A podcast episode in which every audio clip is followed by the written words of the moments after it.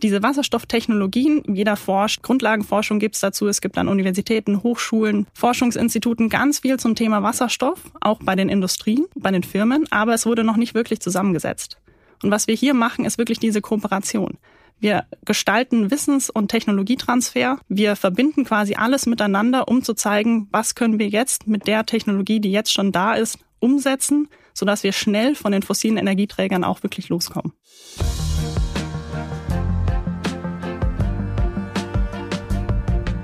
Hi und hallo, herzlich willkommen zu den Reviergeschichten. Mein Name ist Thorsten Knippertz und vielleicht haben Sie schon davon gehört, in Jülich wird mit ganz viel Geld ein Helmholtz-Cluster Wasserstoff gebaut. Was das ist, kommen wir später zu, aber fast eine Milliarde Euro werden dort investiert. Damit soll an konkreten Projekten gezeigt werden, wie Wasserstoff zur Energiewende beitragen kann. Was genau geplant ist, wer von dem Projekt profitieren wird, darüber sprechen wir jetzt in dieser Episode Reviergeschichten. Zuerst aber wollen wir mal klären, was ist Wasserstoff überhaupt? Alle reden ja davon. Wie funktioniert Wasserstoff als Energiequelle? Wie realistisch ist es in absehbarer Zeit, große Mengen davon herzustellen? Schon heute sind Fahrzeuge mit Wasserstoff unterwegs. Auf dem Weg hierhin bin ich in einem Uber äh, mit Wasserstoff gefahren. Tatsächlich, ob, wie, wie das funktioniert, auch darüber werden wir nachher sprechen.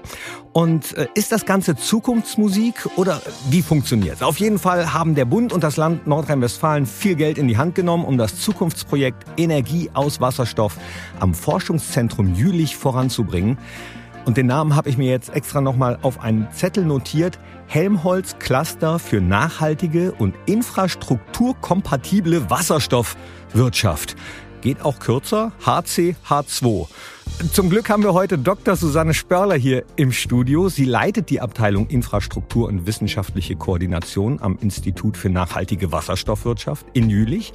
Und sie kann uns hoffentlich alles genau erklären, was Wasserstoff ist, wie daraus Energie entsteht und was das Helmholtz-Cluster für die Menschen im Rheinischen Revier bringt. Und damit jetzt endlich herzlich willkommen, Frau Dr. Spörler. Hallo, vielen Dank für die Einladung. Schön, dass Sie da sind. Bevor wir jetzt näher einsteigen, ganz kurz. Sie haben gesagt, Institut für nachhaltige Wasserstoffwirtschaft. Was ist das genau? Worum geht es bei diesem Projekt? Also bei diesem Projekt, das Großvorhaben, ich bleibe jetzt auch mal gern bei der Abkürzung HCH2, ist ein Großvorhaben, was eben im Strukturstärkungsgesetz im August 2020 beschlossen wurde als Maßnahme und letztes Jahr mit einer Übergabe des Förderbescheides auch im September gestartet ist.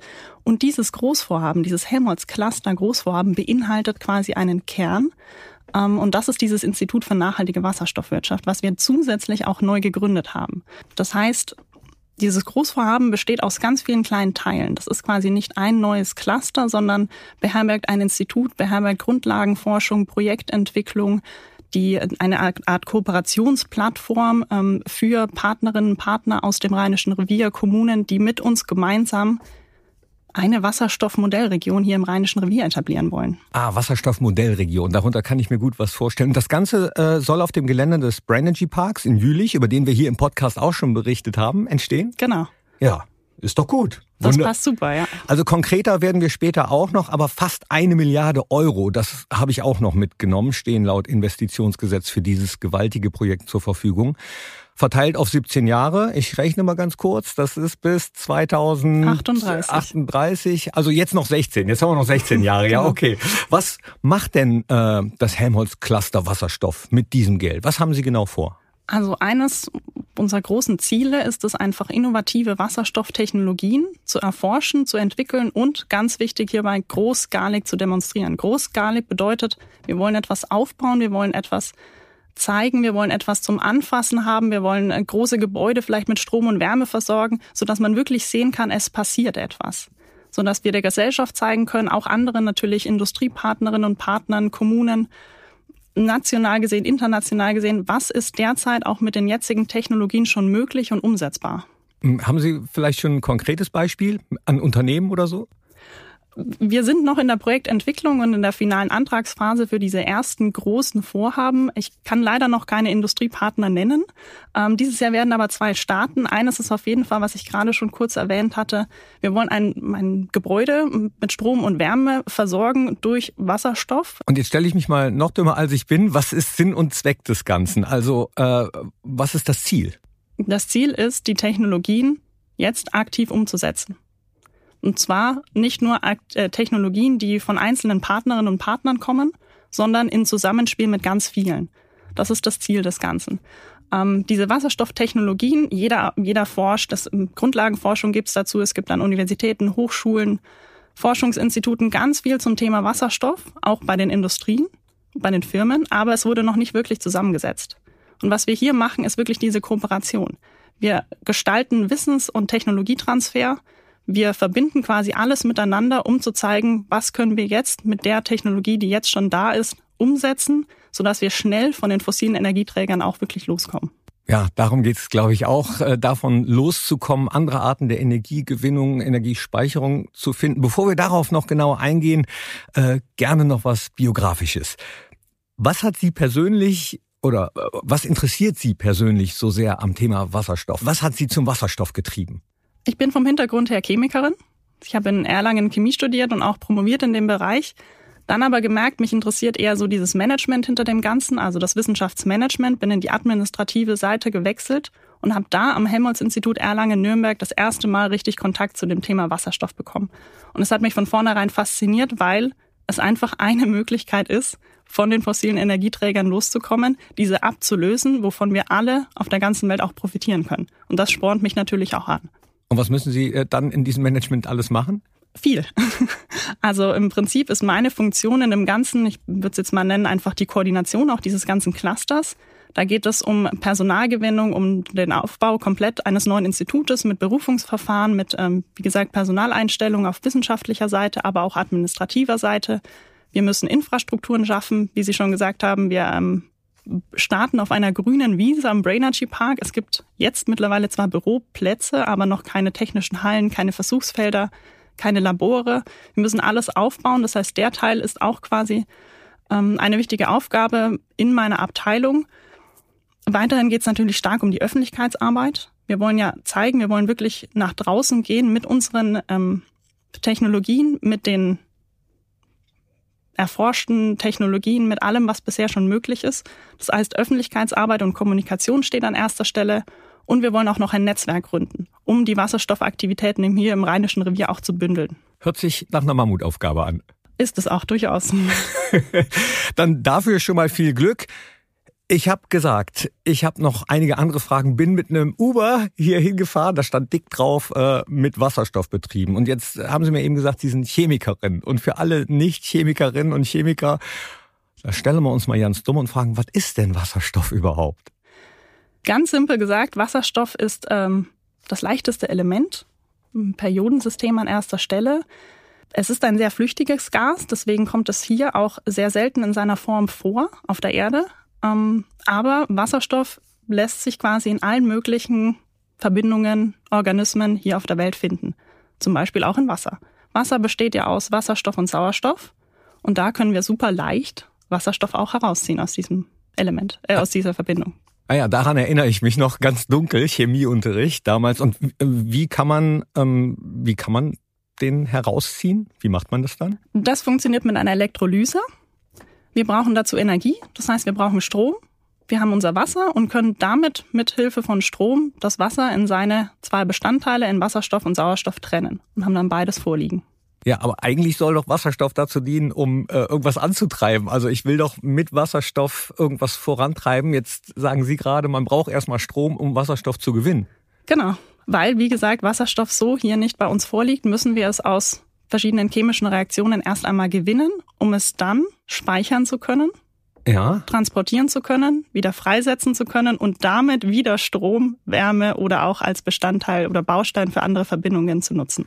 Aber das bedeutet, äh, ich müsste im Endeffekt mehr Strom daraus bekommen oder mehr Energie bekommen, als ich reingesteckt habe, weil sonst wäre es ja Blödsinn, oder? Klar, wir müssen erst einmal natürlich Energie aufwenden, um Wasserstoff zu generieren, aber wir können daraus wieder Energie auch gewinnen. Auf verschiedene Arten und Weisen. Wie fährt so ein Auto denn dann? Also wo ist der Wasserstoff gespeichert? Wo kommt der her? Wie kommt der da rein? Und wie fährt dann das Auto? Es gibt mittlerweile verschiedene Arten, den Wasserstoff zu speichern, entweder über physikalische Eigenschaften. Das ist zum Beispiel in einem Auto der Fall. Da wird der Wasserstoff auf 350 oder 700 Bar komprimiert. Das heißt, man hat Gastanks in den Autos. Aus diesen Gastanks wird der Wasserstoff quasi in eine Brennstoffzelle geleitet und eine Brennstoffzelle ist quasi genau das umgekehrte Verfahren zur Elektrolyse. Wir machen mit dem Wasserstoff und dem Sauerstoff, den wir aus der Luft nehmen, Wasser und Energie. Und damit wird der Elektromotor angetrieben. Und jetzt habe ich eben auch gehört, Wasserstoff kommt in Wasser vor. Das heißt, ich könnte aus Wasser Energie für mein Auto oder für was auch immer bekommen. Genau. Im Prinzip. Und wie funktioniert das? Naja, man muss natürlich, man braucht natürlich eine Elektrolyse und man muss natürlich den Wasserstoff speichern, weil so wie der Wasserstoff aus der Elektrolyse gewonnen wird, kann er nicht gleich eingesetzt werden. Also wir müssen ihn erst speichern und dann kontrolliert, wie zum Beispiel mit Hilfe einer Brennstoffzelle verstromen. Und deswegen muss geforscht werden, wie das am besten geht. Genau, genau. Und wie gesagt, es gibt mehrere Arten. Es gibt diese physikalischen Speicherformen unter hohen Drücken oder tief-kalt, verflüssigt.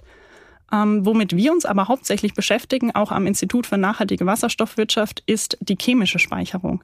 Die hat sehr viele Vorteile im Vergleich zu den physikalischen Speicherformen.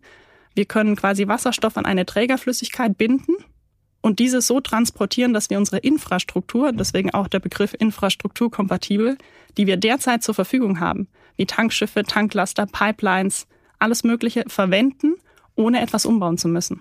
Ah, okay, aber das hat jetzt nichts äh, mit so LNG-Tankern oder LNG-Anlagen zu tun, ja? Nee, genau. Das, da LNG ist ja verflüssigtes Erdgas. Das wurde quasi dafür auch konstruiert. Die könnte man H2-ready gestalten. Klar, dann könnte man da auch verflüssigte Wasserstoff vielleicht transportieren, aber man braucht natürlich auch andere Sicherheitsstandard, andere Stähle müssen verwendet werden, andere Inlays der Tanks. Aber unsere Form der chemischen Wasserstoffspeicherung ist wirklich einfach eine organische Trägerflüssigkeit, die nicht brennbar ist, die einfach transportiert werden kann. Der Wasserstoff ist daran gebunden. Er kann nicht abdampfen, er verflüchtigt sich nicht, sondern ist fest an diese Flüssigkeit gebunden und man kann ihn ganz leicht transportieren. Ist das dann der Vorteil vom Wasserstoff beispielsweise gegenüber Erdgas oder gibt es noch andere Vorteile? Es gibt natürlich tausend andere Vorteile. Ich glaube, der wichtigste ist einfach emissionsfrei. Ah. Das ist natürlich der Punkt gegenüber ähm, fossilen Energieträgern, dass wir bei einer Wasserstoffwirtschaft emissionsfrei arbeiten, in Anführungsstrichen. Das heißt, äh, oder nicht in Anführungsstrichen, Entschuldigung, ähm, dass wir emissionsfrei sind. Weitere Vorteile ist es nicht brennbar, es ist ähm, nicht gefährlicher als Diesel, Benzin, was wir heutzutage auch kennen. Und wie gesagt, es ist einfach leicht transportierbar. Und ähm, wenn es transportierbar ist, kann ich dann die äh, ja, Pipelines oder Leitungen nehmen, die schon bestehen für andere Gase oder? Genau. Oh, oh, muss nichts mehr machen. Man muss natürlich ein paar Sachen noch umbauen, keine Frage, weil wie gesagt Wasserstoff sich einfach auch anders verhält als Erdgas. Aber das, der Vorteil ist, es gibt es schon und warum nicht auch die Infrastruktur nutzen, die bereits da ist, sich darauf spezialisieren und schauen, was müssen wir maximal umbauen, um das auch wirklich für, für Wasserstoff nutzen zu können. Also Vorteil Nummer eins, ganz wichtig, höre ich jetzt raus, emissionsfrei. Genau. Und äh, Speicherung? Chemische Speicherung, weil leicht transportierbar, keine Abdampfverluste, man muss nicht den Wasserstoff unter hohen Drücken setzen oder tiefkalt verflüssigen. Man kann ihn einfach als Gasform, so wie er vorliegt, aus der, aus der Elektrolyse an eine Trägerflüssigkeit speichern ähm, und kann das unter normalen Bedingungen machen. Gibt es auch Haken? Es gibt immer Haken, aber die lassen sich lösen. Welche denn zum Beispiel? Nehme an, ich habe nicht genug Wasser. Also ich meine, es gibt viel Wasser auf der Welt. Kann ich das einfach alles nutzen, um Wasserstoff zu gewinnen und es danach dann auch weiter noch als Trinkwasser oder weil man muss ja auch ein bisschen Wasser sparen. Stimmt, aber wir haben ja auch Salzwasser genügend zur Verfügung zum Beispiel. Man kann ja auch Salzwasser nutzen für eine Elektrolyse. Klar, da muss man erst entsalzen und so weiter. Aber ähm, das sind alles Möglichkeiten, die man in Betracht ziehen kann. Also und vor allem, es entsteht ja auch Wasser wieder bei vielen Prozessen, die bei vielen chemischen Prozessen oder auch in der Großindustrie, was man dann auch wieder für eine Elektrolyse verwenden kann. Somit hätten wir dann quasi eine Art Kreislaufsystem. Okay, äh, das ist schon mal gut. Kreislauf hört sich schon mal gut an, dass das Wasser dann äh, weiter verwendet werden kann, genau. auch äh, sozusagen. Das heißt, ich mh, hm, nehme jetzt nicht Wasserressourcen weg, um, ich stelle mich wieder mal doof, um Autos fahren zu lassen. Natürlich nehmen wir auch Wasserressourcen in erster Linie, aber wir haben auch genügend Wasser, zumindest ähm, auch Salzwasser zur Verfügung derzeit. Ähm, aber wir können es auch wieder zurückgewinnen über eine Brennstoffzelle. Wie gesagt, bei einer Brennstoffzelle wird Wasserstoff und Sauerstoff zu Wasser und Energie. Und hier haben wir auch wieder Wasser als Produkt vorliegen, was man dann auch wieder für eine Elektrolyse heranziehen kann. Wenn ich Sie jetzt persönlich fragen würde, äh, was ist die Zukunft beim Autofahren? Würden Sie eher sagen Elektro oder eher Wasserstoff? Naja, beim Wasserstoff-Brennstoffzellenfahrzeug haben wir auch einen Elektromotor im, im Motorraum. Es wird eine Mischung aus beidem sein. Also es wird ein defossilisiertes Energiesystem geben, definitiv.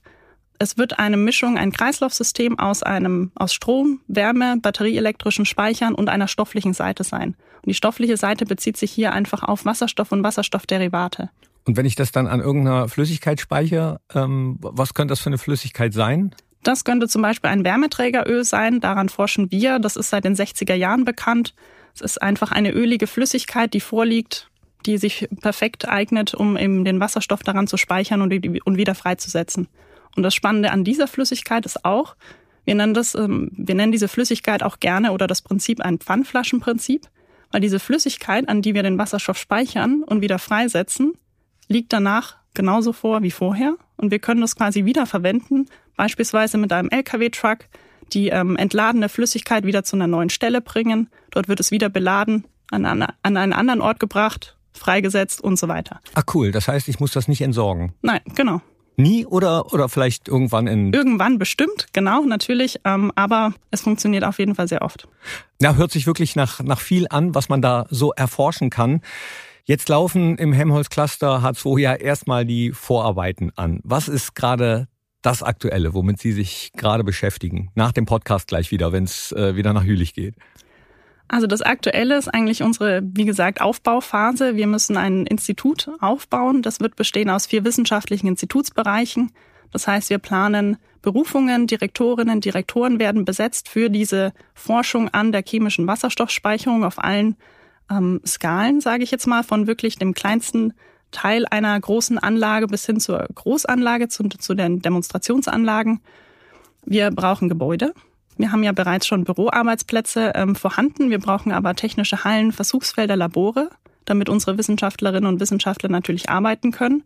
Und ein großer Forschungsneubau ist auch in Planung, der hoffentlich dann auch ich sage jetzt mal 2030 ähm, bezogen werden kann. Aber bis dahin brauchen wir natürlich auch Unterbringungen, Infrastruktur. Ähm, des Weiteren, ein großer Teil dieses ähm, Clusters ist ja eben die Projektentwicklung.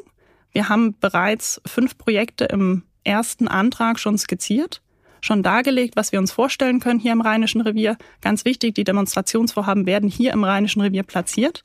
Und es ist auch sehr wichtig, dass die Projekte ähm, Projektpartnerinnen und Partner hier aus dem Revier mit einbeziehen. Das mhm. heißt, wir suchen aktiv nach ähm, Industriepartnerinnen und Partner, Hochschulen, Universitäten, die hier im Rheinischen Revier auch ansässig sind und mit uns solche Projekte etablieren wollen.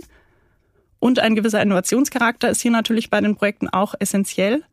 Ähm, das heißt, die Projektentwicklung steht jetzt gerade auch eigentlich auf der Prioritätenliste ganz oben, weil wir auch schnell zeigen wollen, was wirklich umzusetzen ist. Äh, Bürogebäude und Labora bedeutet für mich, äh, Sie brauchen nicht nur Wissenschaftlerinnen und Wissenschaftler. Genau. Genau, wir brauchen auch auf jeden Fall Verwaltungskräfte, also von der Sekretärin, von dem Sekretär bis hin zu ähm, Finanzen, Controlling, Sachbearbeiterinnen, Sachbearbeiter, aber natürlich auch ähm, Mitarbeitende, die im technischen Bereich unterwegs sind, Mechaniker, Mechatroniker, Elektrotechniker, Energieelektroniker, alles Mögliche in dem Bereich. Also Arbeitskräfte. Ja, auf jeden Fall. Werden An wen könnte man sich da wenden? An mich. okay, alles klar. Wir schreiben es in die Show Notes. Äh, falls das jetzt jemand hört, der sagt, ja, da bin ich ganz genau äh, richtig, dann gerne schreiben. Und jetzt haben Sie gerade ähm, Partnerinnen und Partner angesprochen. Äh, gibt es eventuell schon Projekte, wo sowas in die Praxis umgesetzt wurde? Leider noch nicht. Wir sind gerade in der finalen Antragsphase für die ersten zwei Projekte. Dann können wir definitiv mit, ähm, ja, ähm, mit Infos, mit weiteren Infos zu den Partnerinnen und Partnern auch an die Öffentlichkeit gehen. Es wird auch ähm, eine, eine Homepage geben für das HCH2. Dort werden wir immer alle auf dem, auf dem Laufenden halten, was unsere neuesten Projekte angeht, die Entwicklungen und weitere werden folgen. Okay, heißt, äh, ist noch nicht unterschrieben, die Tinte ist noch nicht trocken, aber können Sie vielleicht schon was verraten äh, zu Namen, wer da interessiert ist? Eigentlich äh, könnten alle interessiert sein. also wir haben auch wirklich derzeit, ich glaube, 14 oder 15 Projekte in der Pipeline, die wir gerade bearbeiten. Ähm, die Idee anfangs war, okay, wir starten mit fünf Projekten, versuchen die auszuarbeiten und dann werden wir einen ähm, Aufruf hier ins Rheinische Revier ähm, ausrufen, wer hat Lust, mit uns solche großen Projekte zu machen? An Industriepartnerinnen, Partner, Hochschulen, Universitäten, Kommunen, alles Mögliche. Wir haben diesen Ausruf noch nicht getätigt und haben schon 15 Projekte. Und die Anfragen kommen immer weiter rein. Ähm, es ist super, es freut uns riesig. Wir sind aber leider erstmal nur drei bis vier Projektentwickler, die gerade tätig sind und können wirklich die Projekte nach und nach erst ähm, starten lassen. Aber wir freuen uns riesig, weil das Interesse so groß ist. Also es sind Partner wirklich aus allen möglichen Bereichen, ob das jetzt Großindustrie ist oder eher kleinere mittelständische Unternehmen. Ach, das geht auch. Sie unterstützen Natürlich. auch kleinere Betriebe nicht nur äh, mit wissenschaftlicher Beratung, sondern auch bei der Projektplanung, vielleicht auch sogar genau. finanziell die sind ja in diesem Cluster mit, in, mit involviert. Also die knapp eine Milliarde, ich nenne immer gerne acht, die 860 Millionen, äh, die stehen ja nicht einfach dem Forschungszentrum zur Verfügung, sondern bei diesen Projekten geht es darum, wirklich alle zu fördern. Also von den Industriepartnern zu den Kommunen, auch bis zu den Instituten und ähm, Forschungsbereichen. Könnte ich jetzt kommen und sagen, ja, ich würde mein Haus gerne mit äh, Wasserstoffenergie betreiben, heizen? Dann könnten wir darüber sprechen, ob das derzeit möglich ist. Aber technisch würde das gehen, ja? Technisch geht das, ja. Ah ja, ist das auch äh, was, was in Zukunft interessant sein könnte? Natürlich wird irgendwann jeder Haushalt hoffentlich auch mit Wasserstoff versorgt werden. Nur da ist natürlich die Frage, wie? Wo, wo liegen die Häuser? Sind das Quartierslösungen? Sind das eigenständige Lösungen oder sonstiges? Also es wird ja auch sehr, sehr viele Technologien in der Wasserstoffwelt geben. Wir haben ja jetzt auch bei den fossilen Energieträgern mehrere Möglichkeiten zur Verfügung. Wir haben Erdöl, wir haben Erdgas, wir haben Kohle. Ähm, und in der Wasserstoffwelt wird es nicht anders sein. Wir werden Wasserstoff haben, wir werden Wasserstoff in chemischer Form haben, wir werden es vielleicht unter Druck haben, wie es jetzt schon in der Mobilität zu sehen gibt. Ähm, Wasserstoff im Erdgasnetz. Es wird ganz viele verschiedene Möglichkeiten geben. Und dann muss man natürlich schauen, was passt wo am besten. Spannend, aber dass Sie da noch keine Namen genannt haben, ah, Mist. können Sie denn wenigstens sagen, wo vielleicht interessierte potenzielle Partnerunternehmen sind? Das kann ich gerne machen. Äh, die Partnerunternehmen sitzen aber nicht zwingend an den Orten, die ich jetzt nenne oder nennen kann. Wir planen auf jeden Fall Demonstrationsvorhaben im gesamten Rheinischen Revier verteilt. Wir haben ähm, Pläne für, für Erkelenz, wir haben Pläne für Neuss, für ähm, bei Euskirchen, also in der Nähe von Köln ähm, oder auch in Jülich und Düren.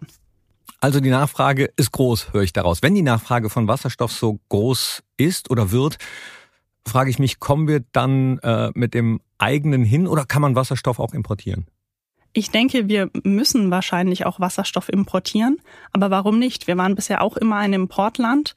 Ähm, wir müssen einfach auf Länder blicken, die Solar-, Wind- und Wasserkraft mehr zur Verfügung haben als wir hier in Deutschland und dann auch den grünen Wasserstoff zu importieren. Welche Länder sind das zum Beispiel? Schottland weht zum Beispiel viel Wind, äh, klar Afrika, Sonnenland, Australien. Weshalb haben wir in Deutschland eigentlich nicht schon viel früher in Wasserstoffforschung investiert?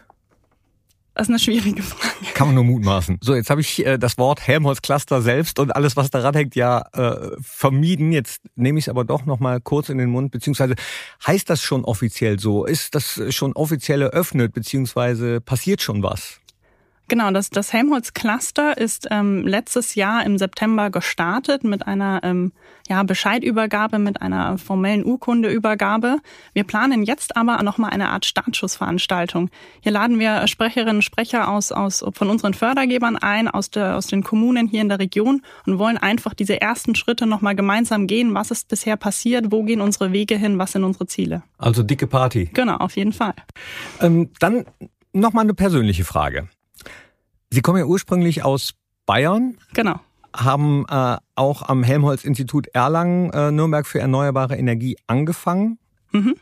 Ist der Wechsel vom Bayern ins Rheinische Revier schwer gefallen? Musste man sich umstellen von Semmel zu Brötchen und vermissen Sie die Berge? Ähm, er ist natürlich schwer gefallen, weil meine Familie aus Bayern kommt und auch dort in der Nähe noch äh, lebt. Das heißt natürlich, familiär gesehen ist es ähm, ein Umzug, ein, ein, ja, ein bisschen schwer gefallen, aber ich habe mich auch riesig gefreut, A, weil diese Aufgabe sehr spannend, herausfordernd ist, auch für mich persönlich, nicht nur im Thema Wasserstoff, auch für mich war es ein, war es ein großer Schritt von einer wissenschaftlichen Koordinatorin zu jetzt Abteilungsleitung mit einer so herausfordernden Aufgabe eines Aufbaus ähm, zu beschäftigen, war super. Klar, die Berge fehlen vielleicht ein bisschen, ähm, aber NRW hat ja auch einen gewissen Charme. Ich wollte gerade sagen, mal weg vom Beruflichen. Also so, so Bayern und NRW ist ja schon unterschiedlich. Auf jeden Fall, ja. Wie war da die Umstellung? Naja, mir fehlen so ein bisschen die Wälder und die Berge. Mhm. Aber ähm, letztendlich gibt's ja auch dennoch sehr viel zu entdecken. Man kann sich einfach darauf einlassen, es hat einen gewissen Charme hier. Ähm, und es gibt auch einfach andere Urlaubsregionen. Wenn man in Bayern wohnt, fährt man meistens in den Süden. Wenn man hier wohnt, hat man den Westen, den Norden, alles äh, steht einem offen und äh, man kann super viel entdecken. Ja, ein paar Jährchen warten, dann ist das Rheinische Revier vielleicht auch mit einer äh, großen Seenlandschaft. Äh, sind aber noch ein paar viele Jahre. Ja, sind, sind, sind noch ein paar Jahre. Aber wir, wir sind geduldig, ne? Hier genau. im, Rheinland auch. Ja, die Mentalität ist auch eine ganz andere. Ja? Also wenn ich da an die manchmal mürrischen Franken und Bayern denke, dann ähm, wird man hier eigentlich immer freudig empfangen. Die Franken, ne? Genau. Ja, äh, können Sie noch Fränkisch? Lieber nicht. Nee, aber wird schon gehen. Wenn ich mit meinen Großeltern telefoniere, definitiv. Ja? ja. Also, ansonsten ist der bayerische Einschlag gar nicht mehr so sehr rauszuhören. Ist ja auch wenn dann fränkisch, da muss man aufpassen. Ach so, stimmt. Oh ja, da kann man sich in Nesseln setzen. Ne? Genau. Gut, das ist hier im äh, Rheinland oder im Rheinischen Revier wahrscheinlich nicht anders. Also das, ähm, jedes Dorf hat so seine eigene Eigenheit, sage ich mal. Wie sieht's kulinarisch aus? Ich ernähre mich hauptsächlich vegan, vegetarisch. Das ist ja schon etwas schwieriger, muss ich sagen. Nee, da Sonntagsfleisch. Aber ich, ich meine in Bayern. Ja, eine äh, richtig fränkische Schweiz mit Schäuferle, da kommt man auch nicht weit mit vegetarisch. Ja, ich wollte gerade sagen, da, da, da unterscheiden sich das Rheinische Revier und Bayern dann vielleicht doch nicht so, ne? Und wenn Sie mal nicht arbeiten, ich weiß, es ist viel Arbeit, aber vielleicht passiert das ja ab und zu mal. Äh, wie verbringen Sie dann Ihre Freizeit? Ähm, Sport, Freunde treffen. Ähm, ich habe auch einen Camper-Van, also einen VW-Bus als Camper ausgebaut und fahre äh, mit dem gerne in den Urlaub, um ähm, neue Orte zu entdecken. Dann auch so Richtung Belgien, Holland genau. schon gewesen? und Dänemark jetzt vor kurzem. Ah, cool. Ja. Ja gut, das ist ein bisschen weiter weg als äh, vom Rheinischen Revier. Das stimmt. Ähm, aber auch schön auf jeden Fall. Kommen wir zurück ähm, zum Wasserstoff. Was glauben Sie, wie schnell kommen wir von fossilen Energien weg? Wir werden wegkommen müssen. Ähm, eher fünf Jahre, eher zehn, eher zwanzig? Ganz persönliche, subjektive Einschätzung einfach. Ich glaube, da ist es gar nicht so wichtig, ähm, Zahlen zu nennen, weil ähm, wir versuchen ja auch zum Beispiel in das Erdgasnetz Wasserstoff einzuspeisen und sind da noch auf Erdgas in irgendeiner Art und Weise angewiesen, je nachdem, wie, wie lang das noch läuft, wie das funktioniert. Ähm, dass wir wegkommen, das ist unser oberstes Ziel. Ähm, dass wir auch 2045 ähm, klimaneutral sein wollen, ist auch ein großes Ziel. Ob wir das 2030, 35 oder 40 schaffen, das kann ich nicht beurteilen. Hört sich ein bisschen an wie, wie bei der Fußball-Bundesliga. Was ist das äh, Tabellenziel? Und dann werden auch ungern Tabellenplätze genannt, sondern genau. einfach Work in Progress. Einfach, einfach mal schauen. Aber es wird auf jeden Fall noch ein bisschen dauern. Warum äh, dauert das so lange? Rohre, Öl, die Leitungen sind ja da, wenn ich das eben richtig verstanden habe. Genau, natürlich ist vieles da, aber es muss natürlich auch vieles an Technologien erstmal aufgebaut werden. Wie gesagt, zum Beispiel bei diesem Projekt mit Strom-Wärmeerzeugung für ein Gebäude ist das auch eine Technologie, die erst in Vorserie geht. Das heißt, die geht erst in ein paar Jahren in Serie, in Serienproduktion. Ähm, das heißt, diese Umstellung wird passieren, aber wir brauchen natürlich noch ein paar Jahre. Wir sind auf einem guten Weg und gehen das jetzt auch an und ähm, ich glaube, das ist äh, ein gutes Ziel, was wir verfolgen. Ein paar Jahre, das heißt, Ihr Projekt ist auch auf mehrere Jahre angelegt. Gibt es da einen zwei, drei, fünf Jahresplan? Die Projekte, die wir machen, das sind eher vier bis fünf Jahresprojekte. Okay. Genau, und wir planen ähm, circa 10 bis 15 Demonstrationsvorhaben, also von diesen großen Projekten immer parallel zu fahren. Das heißt, wir planen schon jetzt 10 bis 15 Projekte anzugehen, dass wir große Demonstrationsvorhaben hier im Rheinischen Revier platzieren, die man auch betrachten kann. Und sobald eines abgeschlossen ist, wird es vielleicht verlängert oder weiter daran geforscht, gearbeitet oder die Technologie ein bisschen angepasst oder eben neue Projekte entwickelt. Na ja, klar, man muss ja zwischendurch auch immer mal gucken, was passiert denn eigentlich mit dem Geld genau. für die Forschung? Ähm, Gibt es da Fortschritte? Äh, ein Vorteil sehe ich aber schon mal auf jeden Fall für Menschen im Rheinischen Revier. Äh, viele Arbeitsplätze mhm. hängen dran. Ähm, man kann vielleicht irgendwann sagen, jo, wir sind Leuchtturmprojekt hier im Rheinischen Revier, wir haben äh, den Wasserstoff nach vorne gebracht. Gibt es weitere Vorteile? Fürs Rheinische Revier oder für die Menschen hier. Genau, es geht ja hier auch stark um den Strukturwandel. Und ähm, unser Gründungsdirektor, Professor Wasserscheid, sagte mal gerne, wir denken nicht nur die Energiewende mit, sondern die Energiewende und den Strukturwandel aus einem Guss heraus. Das heißt, wir schaffen natürlich hier auch eine Energiewirtschaft, die einfach weg von der Kohle ist. Das heißt, wir versuchen quasi diesen Übergang auch eher äh, mit zu begleiten und dann zu etwas Positivem hin zu entwickeln.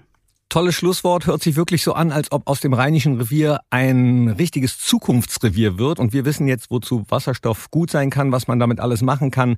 Für wen alles rund um den Wasserstoff auch eine gute Jobperspektive äh, für die Zukunft da ist. Also wirklich ein echtes Leuchtturmprojekt, nicht nur für die Wissenschaft. Vielen, vielen Dank, Frau Dr. Spörler, für die Erklärung und den Ausblick in die Wasserstoffwirtschaft der Zukunft. Gerne.